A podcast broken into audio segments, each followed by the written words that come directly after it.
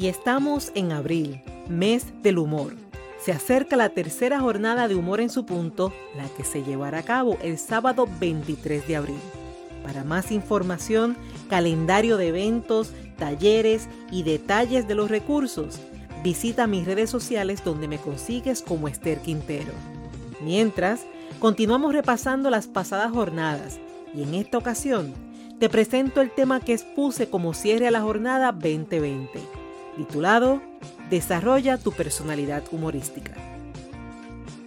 Gracias por estar en contacto con Humor en su punto, celebrando lo que es el Día Internacional del Humor, recordando que este día lo que nos lleva es a crear conciencia y a darnos ese recordatorio de que todos y cada uno de nosotros poseemos la habilidad para reír y tenemos que desarrollar esas características, desarrollar esa personalidad humorística por el bien nuestro físico, mental, emocional, social. Y en esa parte social también estamos incluyendo el bienestar que damos a otra persona cuando logramos desarrollar nuestra personalidad humorística, cuando logramos sacar provecho de nuestros talentos, de nuestros recursos para poder servir a los demás. Cuando se habla de, una personalidad humorística, es un reto que muchos ponen en duda. Es, es, un momento donde las personas comienzan a preguntarse, ¿realmente una personalidad humorística es la adecuada para enfrentar la vida? ¿Por qué? Porque se confunde esa personalidad humorística con la persona que siempre está haciendo chistes, usa el humor como una forma de disfrazar lo que son las emociones y deciden con el humor no atender realmente lo que es la situación. Este Día Internacional del Humor, en esa conciencia, más bien es una invitación a que uses esos talentos y esa habilidad y uses el humor para enfrentar las situaciones de la vida, no para maquillarlas, no para dejarlas pasar, sino para atenderla, enfrentarla y luego decir qué bueno que lo hice y sobre todo logré hacer cosas que jamás pensé que eran posibles. Siempre he dicho que cuando utilizas algo que los demás te ven y, les gusta, lo primero que la persona dice es, yo quiero de Alguien bajó cinco libras, los demás lo ven y que tú hiciste y se quieren enterar del método que utilizaste. Alguien triunfa y acá llega la noticia y la gran pregunta es, ¿cómo lo logró? Porque yo quiero seguir ese camino, yo quiero respetar eso. Y muchas veces las palabras, las palabras no son la base, la base es el resultado. Puedes decir muchas cosas, pero a la hora de la verdad impactas por lo que haces, impactas por los resultados que, que obtienes. Y cuando la gente te ve en éxito, la gente te ve feliz, la gente te ve bien, quieren preguntarte qué es lo que hiciste. No necesitas contárselo a nadie, la gente te lo va a preguntar, cómo llegaste hasta ahí. Entonces, ¿a qué nos referimos cuando hablamos de personalidad humorística. Vamos a empezar a romper mitos con la idea de traer la realidad y poder trabajar con ella. Más bien, personalidad humorística es aquella persona que hace uso del humor como un estilo de vida. No es uso momentáneo, no es solo por estas circunstancias, es cuando te acostumbras a que el humor es un recurso más, es una herramienta más de tu paquete de vida. Y cuando te das cuenta que vas a salir a enfrentar tu situación entre todos tus talentos y estrategias, tú no sueltas el humor, lo traes contigo y lo empacas porque reconoces que tiene un gran poder y está contigo. Esa personalidad humorística implica ese uso consciente, no es por casualidad, no es vamos a ver qué pasa, no se convierte en un vamos a ver qué pasa y se convierte en un vamos a hacer que pase. Y voy a usar el humor como una manera de enfrentar esta situación. Así que es un uso con propósito, es un uso con sentido. Al inicio, cuando tú decidas hacer uso de tu personalidad humorística, va a estar muy consciente porque requiere que tan pronto enfrentes una situación, hagas un stop y antes de permitir que todo ese negativismo llegue, tú vas a decir, ok, no le voy a dar este break a que salga la queja, que salga el malestar, yo voy a comenzar a utilizar el humor y voy a tener una visión humorística en este proceso. La frustración puede llegar, el coraje puede llegar, ya lo vimos con Wanda Peñero, vamos a recibirlo, vamos a buscarle su enseñanza, su aprendizaje y lo transformamos posteriormente en risa. Cuando te estoy diciendo que no vamos a dejar que invada, es eso, que invada, que ocupe el espacio, el coraje, la frustración, la tristeza llegue, pero no se adueñe del escenario, sino que en el momento en el que llega tú puedas obtener este recurso del humor y hacer esa transformación de una manera consciente y de una manera con propósito. por beneficio tuyo y créeme que se benefician también los que están contigo. En este proceso, ¿por dónde podemos comenzar? Vamos a comenzar por las situaciones propias, vamos a comenzar contigo. Y esto no se trata de un ataque a tu autoestima, se trata de que comiences a reírte de las cosas cotidianas que te ocurren. Válgame Dios, cuántos errores uno no comete, que si tú lo ves desde afuera y no te lo tomas muy en, en serio, puedes incluso hacer un par de chistes. Mira, comenzando con cosas tan sencillas que a mí me pasan a cada rato, como que de repente saqué la sal y la puse en la nevera. Mira, son situaciones para no tomárselas en serio, son situaciones cotidianas. Eh, así que comienza por las situaciones propias y según comiences por cosas simples, comienza también a darle un giro y darle intensidad para que puedas tratar de igual manera aquellas situaciones que no son tan simples, aquellas situaciones que te dan coraje, aquellas situaciones que te, que te ponen a, a titubear y a pensar cómo yo voy a utilizar el humor en este momento. Y te podrás dar cuenta que en el momento en que tú adiestres tu mente, la mente comienza a responder y ya llega el momento en que automáticamente hay una situación y ya tú tienes una respuesta. Pero esto hay que adiestrarlo poco a poco y no se trata de lacerar la autoestima, no te estás riendo de ti, te estás riendo de tus situaciones, te estás riendo de tus circunstancias antes que las circunstancias se puedan reír de ti. Así que se trata justamente de cómo vayas a percibir esos errores. No tan solo lo vas a tomar como algo personal, vas a utilizarlo para cuidar a la persona que te acompaña, que como si cuidar a la persona que te está acompañando y esas las personas que para ti son importantes, pero también es hasta ese desconocido que de repente lo tienes sentado al lado, no sabes quién es, pero también lo vas a cuidar con tu humor. ¿Por qué? Porque en las situaciones cuando vamos a utilizar el humor, lo que te estoy pidiendo es que puedas reírte con la gente, no reírte de la gente.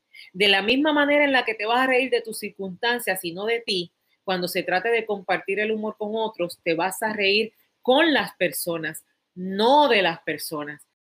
En el momento en el que tú vayas a reírte de las situaciones, es bien importante que tú cuides que esa persona con la que quieres compartir el humor esté receptiva al humor. ¿Por qué? Porque si no está receptivo, si es una persona que te dice, mira, en este momento yo no estoy para, para encontrarle el giro al humor, en este momento no. Esa emoción hay que respetarla eh, hace poco estuve en una entrevista y una de las frases que utilicé es que el humor sabe esperar, sabe esperar, sabe ser paciente, sabe identificar su lugar, el humor sabe escuchar, el humor sabe prestar atención y sabe identificar cuál es el momento oportuno, no a la fuerza, cuál es el momento oportuno para ir haciendo entrada. Y cuando hace entrada, la hace con elegancia.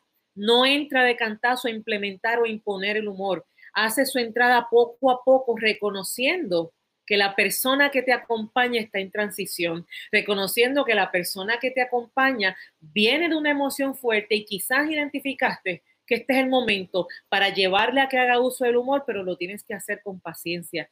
Tienes que comenzar de una manera muy sutil y en la medida en la que la persona vaya entonces integrando el humor, tú aumentas tu dosis hasta que llegues a un balance justo para ambas partes pero es bien importante esa paciencia. Hay que saber observar, hay que saber escuchar, hay que saber captar, estar pendiente hasta incluso hasta la fisiología de la persona y poder identificar si este es el momento adecuado o no. De lo contrario, esa persona lo va a entender como una burla. Y créeme que el humor que yo te estoy presentando es un humor que no hace daño, es un humor que sana, es una filosofía de vida que te lleva a curar a las personas, no hacerles daños ni con tus intenciones, ni con tus palabras, ni con tus gestos. Así que hay que tener esa cautela para poder compartir el humor con otras personas de una manera que lo puedan recibir, lo reciban en bien y sientan que de igual manera que lo hiciste tú, ellos también están sanando por el uso del humor. Teniendo presente que el humor también se acompaña, vamos a hacer uso de una manera, mire, al natural esa forma natural de humor la tienes que ir desarrollando poco a poco, pero solamente cuando la vayas internalizando y la hagas parte de tu filosofía de vida, te vas a dar cuenta que comienza a fluir con una naturalidad increíble. Quien desea una transformación no puede obligar el humor. Una cosa es cuando yo con conciencia decido que voy a fingir el humor, porque muy bien como estábamos comentando con Anita, si en algún momento tú no experimentas el humor, tú puedes comenzar a fingirlo porque el cuerpo capta, capta los cambios y reacciona acorde como si fuera un humor real. Así que podemos comenzar fingiendo con la intención de que el cerebro lo capte y comience a despertar esta fisiología, a producir neurotransmisores que nos provoquen esa sensación de bienestar. Pero conste que cuando estoy diciendo que lo estamos fingiendo, también lo estoy fingiendo con un propósito. Lo estoy fingiendo para despertarlo. Así que es un fingir que está permitido, es un fingir que está terapéutico. Otro tipo de fingir, de que lo voy a fingir para que crean un mensaje en el que yo no estoy creyendo, no es permitido. Y sabes que a la hora de la verdad, cuando tú intentas fingir el humor para impactar a otros o para lograr una impresión en otros o una reacción en otros, al no ser genuino, créeme, la gente lo capta, lo percibe y al percibirlo no lo reciben como bueno. Si lo vas a crear, que sea con la única intención y propósito de despertarlo. Todo lo demás tienes que utilizarlo de una manera muy natural. En esa naturalidad es bien importante que estés presente, cuidar las entradas, ¿ok? Y tienes que reconocer el momento oportuno de cuando comienzas el humor, pero también cuando te retiras. Yo soy partidaria, yo creo mucho en esto. Yo prefiero irme cuando todavía las cosas están funcionando a quedarme y luego las personas me preguntan cuándo te vas. Digo, no te lo van a preguntar directamente, ¿verdad? Pero yo prefiero llegar impactar, estar poco tiempo, irme todavía cuando la gente dice, ay, ¿por qué te vas? Me quedé con ganas de escucharte, me quedé con ganas de seguir. Prefiero dejar esa sensación. Así que lo mismo sucede con el humor. En el momento en que haces la entrada, es importante que reconozcas la salida. Cuando vayas a hacer uso del humor, llega, impacta, provoca, pero a la misma vez realiza la retirada y realiza la retirada cuando todavía la gente está riendo, para que se queden con esa buena sensación de que mira quién estuvo aquí, mira quién compartió con nosotros, ¿ok? Y de esa manera comienzas a dejar huellas. Parte también de la personalidad humorística y varios, yo creo que todos los recursos lo han trabajado y es el adiestrar la mente. No importa el tema que estés presentando, no importa qué, es importante que adiestres tu mente. Adiestra tu mente con humor. Comienza a identificar la perspectiva positiva de cada situación. En el libro Captura el Enfoque, estoy mencionando a mi compañero y amigo Gilson, donde aprendí de él que él salía con su cámara a tomar fotos y él fácilmente tomaba fotos de lugares que yo jamás entendí cómo tomaste una foto de ese lugar. Y aprendí con él que aunque el lugar no sea bello, yo puedo encontrar lo bello en el lugar. Y ya decir que un lugar no es bonito no es una excusa para una fotografía preciosa. Lo aplico también en este caso a lo que es la perspectiva. Aprende a identificar lo bonito, no importa lo diferente o lo difícil de alguna situación no grata. Aprende a identificar dentro de este mal cuál es el bien. Aprende a identificar cuál es ese lado positivo que yo puedo obtener de esta situación.